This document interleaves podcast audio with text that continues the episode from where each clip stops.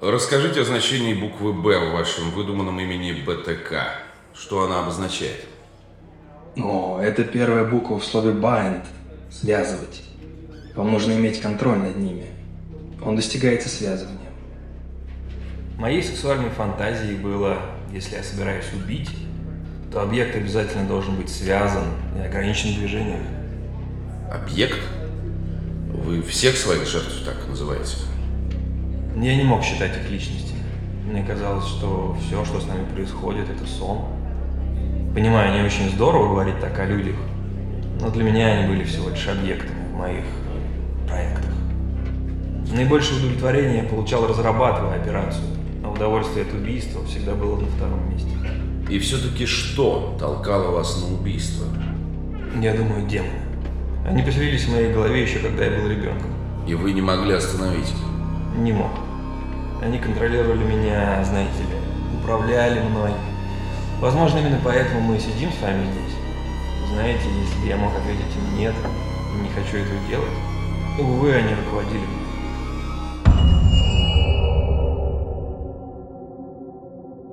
Год 1974. 10 марта, спустя 29 лет после окончания Второй мировой войны, филиппинским властям сдался последний солдат японской императорской армии Хиро Анода. 3 апреля. Супервспышка смерчей в США. 17 июля. В лондонском Тауэре взорвана бомба. Один человек погиб. 23 и 24 ноября во Владивостоке прошла рабочая встреча генерального секретаря ЦК КПСС Леонида Ильича Брежнева и президента США Джеральда Форда. 15 января 1974 года погожим зимним деньком 15-летний Чарли Атера возвращался из школы. Сейчас, буквально через пару десятков шагов, его жизнь изменится навсегда. Но он пока об этом не знал – поэтому беззаботно шагал домой. Уроки были позади, родной городок Вичита, штат Канзас, казался особенно чудесным. Чарли распахнул входную дверь, протопал в гостиную, швырнул рюкзак на диван и привычно крикнул «Я дома!». Ему никто не ответил. В этот момент мальчику стало не по себе. Дом, в котором он жил с родителями, братьями и сестрами, стал немым. Не хлопали двери. Никто не смотрел телевизор. Его крик без эха замер где-то в коридоре. Чарли бросился в комнату родителей. Когда он открыл дверь, его обуял ужас. Отец со связанными за спиной руками лежал, уткнувшись лицом в пол. Мать рядом. Руки и лодыжки тоже стянуты, во рту кляп. Оба мертвые. Мальчик уперся спиной в дверной косяк и заревел. Прибывшая полиция продолжила череду страшных находок. В детской спальне они нашли девятилетнего брата Чарли, Джозефа. Задушенный, связанный, на голове несколько полиэтиленовых пакетов. Продолжив осматривать место преступления, детективы спустились в подвал, где обнаружили 11-летнюю Джозефину. Повешена на трубе, раздета. Из дома не пропало ничего, кроме часов Джозефа Атера. Зато тут и там нашли пятна спермы, как будто преступник мастурбировал, глядя на агонию жертв. Тесты ДНК тогда не делались, поэтому следы следствию не дали особенной информации. Разве что полное основание считать убийцу психопатом. Итого четыре человека. Посреди дня в тихой благонравной Вичите. Никто из соседей не слышал ничего подозрительного и не видел посторонних. Газета «Вичита Игл» Джон Грейнджер слушает. Скажите этим придуркам полицейским, что они взяли не тех, они ни черта не знают, я сделал это сам, и мне никто не помогал. Я вам все расскажу. После убийства прошло 9 месяцев. Полиция арестовала трех подозреваемых, которые неожиданно охотно сознались в преступлении. Но в октябре 74-го в редакцию Вичиты Игл позвонил неизвестный и попросил репортера сходить в библиотеку и проверить учебник по машиностроению. Между страниц лежало письмо, где кто-то невероятно подробно рассказывал об убийстве семьи Атера, с деталями, которые не могли быть известны случайным людям. Хотя полиция потребовала не придавать эти письма огласке, часть текста попала в передовицы. Я не могу остановить монстра, когда он приходит и делает больно мне и обществу. Это большая измысловатая игра, дорогие друзья, которая уменьшает число жертв. Монстр преследует их, следит за ними, ждет в темноте, ждет, ждет. Давление очень велико. Иногда я позволяю ему выйти наружу. Может быть, вы сумеете остановить его. Я не могу. Он уже выбрал следующую жертву или жертв. Пока не знаю, кто они. Возможно, на следующий день после прочтения газеты я узнаю, но будет уже слишком поздно. Удачной охоты. Ваш действительно виновный. Да, поскольку сексуальные преступники не меняют свой образ действия, я не буду менять свой. Кодовым словом для меня будет «свяжи их, пытай их, убей их». БТК. С английского bind them, torture them, kill them. BTK. БТК. Вы увидите его снова. Оно будет написано на следующей жертве.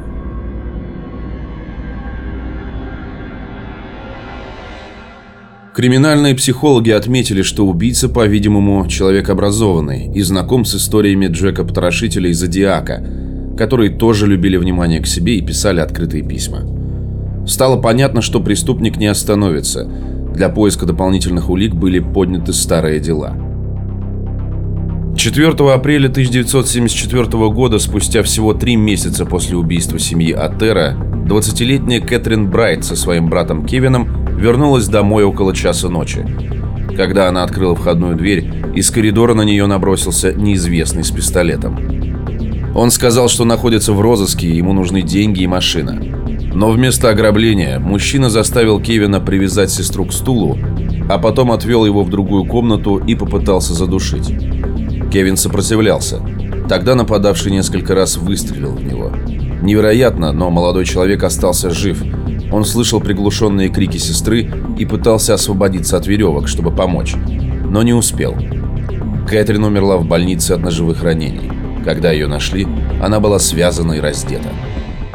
В 77-м была связана и убита 26-летняя Ширли Виан, мать троих детей.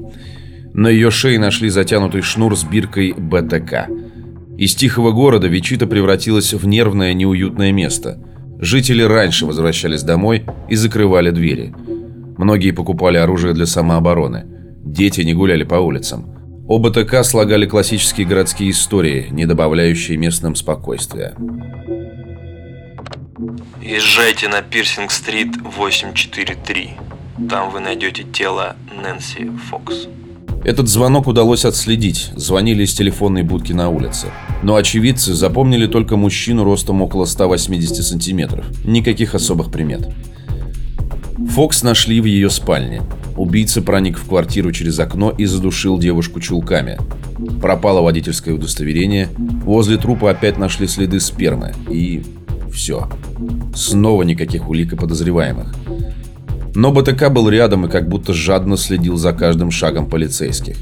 На смерть Ширли Виан он написал поэму, но она затерялась среди других писем, и маньяк стал терять терпение.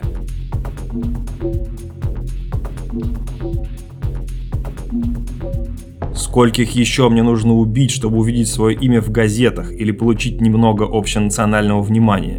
Сейчас их семь. Вам нужно искать мотив и жертву. Демон уже выбрал для себя новую.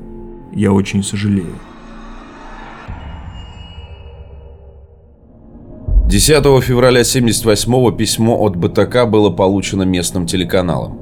Он как будто обижался на то, что на него прекратили обращать внимание. Но почему семь?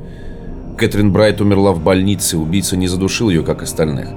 Значит, будут новые жертвы. Предположительно, очередное убийство должно было состояться в апреле 79-го, однако потенциальная цель где-то задержалась и не вернулась вечером домой. Взбешенный БТК оставил ей записку, завернув клочок бумаги в шарф женщины. Вам повезло, что вас здесь не было, потому что я был. Убийства прекратились.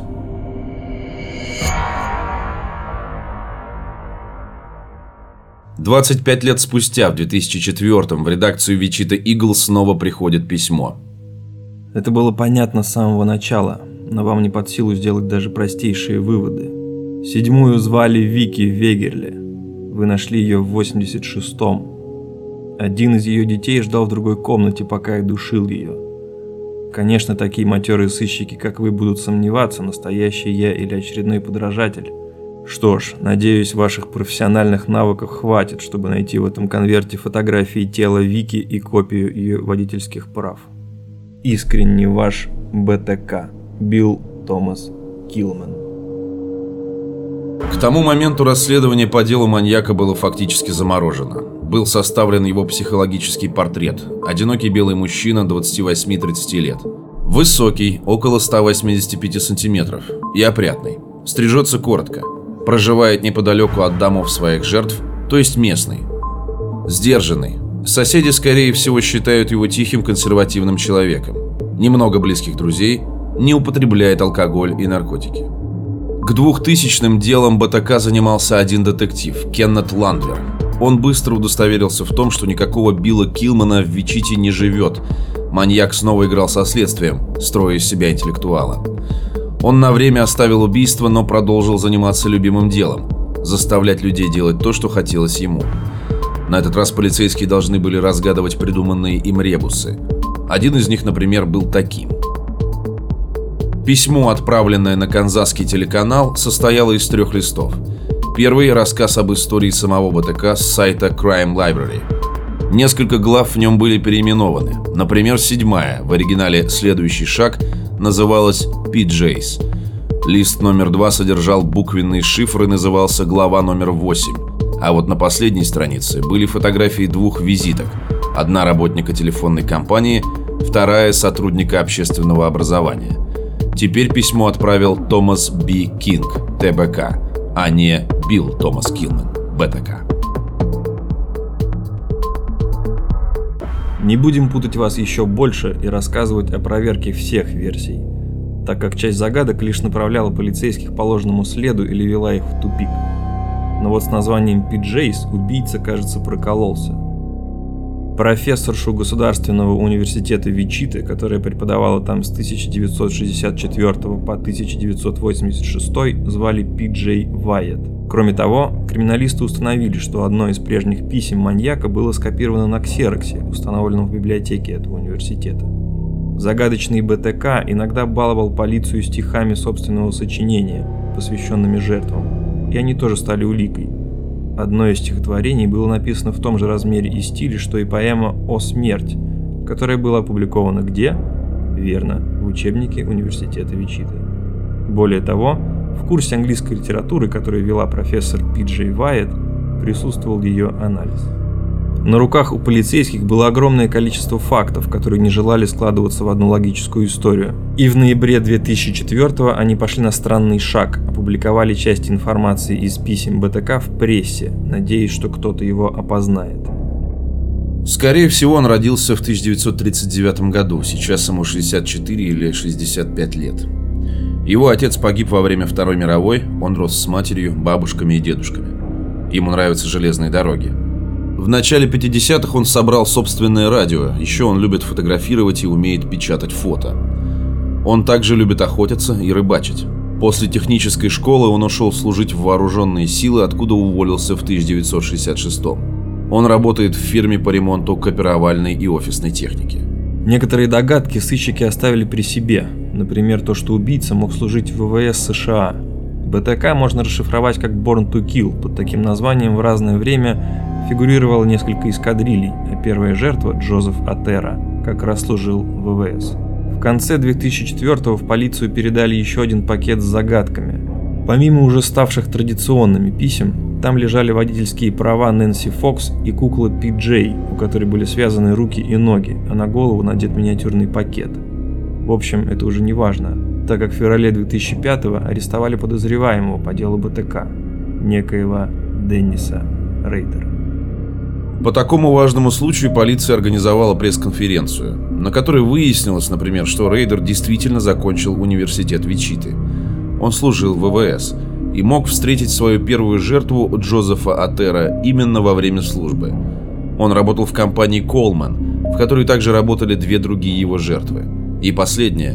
Деннис Рейдер был крайне неприятным парнем, который упивался властью и буквально терроризировал соседей различными бюрократическими придирками. Копы охотно делились фактами из жизни БТК, явно желая убедить жителей Вичиты, что ужас закончился, а они проделали огромную работу, задержав маньяка.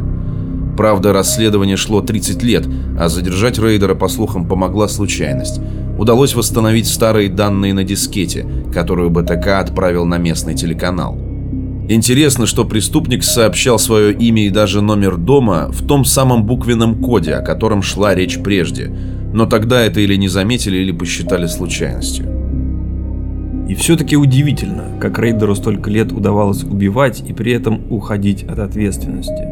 Он все время был на виду, руководил кружком скаутов и проявлял неуемную активность в местной церковной общине. Этого нудного человека знали и недолюбливали все соседи – Деннис буквально ходил с рулеткой по их участкам, измерял длину травы, искал повода придраться какой-то мелочи. Он обожал власть и всюду стремился показать ее. Заметив однажды собаку без намордника, он сбегал домой за пистолетом с транквилизатором. «Не спорьте со мной», — любил говорить Деннис Рейдер. «Со мной никто не спорит». На суде Рейдер ни в чем не раскаялся и спокойно рассказывал о подготовке своих проектов — Одной из жертв, по его словам, он предложил стакан воды перед убийством, чтобы та успокоилась. БТК получил 10 пожизненных сроков и до сих пор сидит в канзасской тюрьме. Сейчас ему 74 года.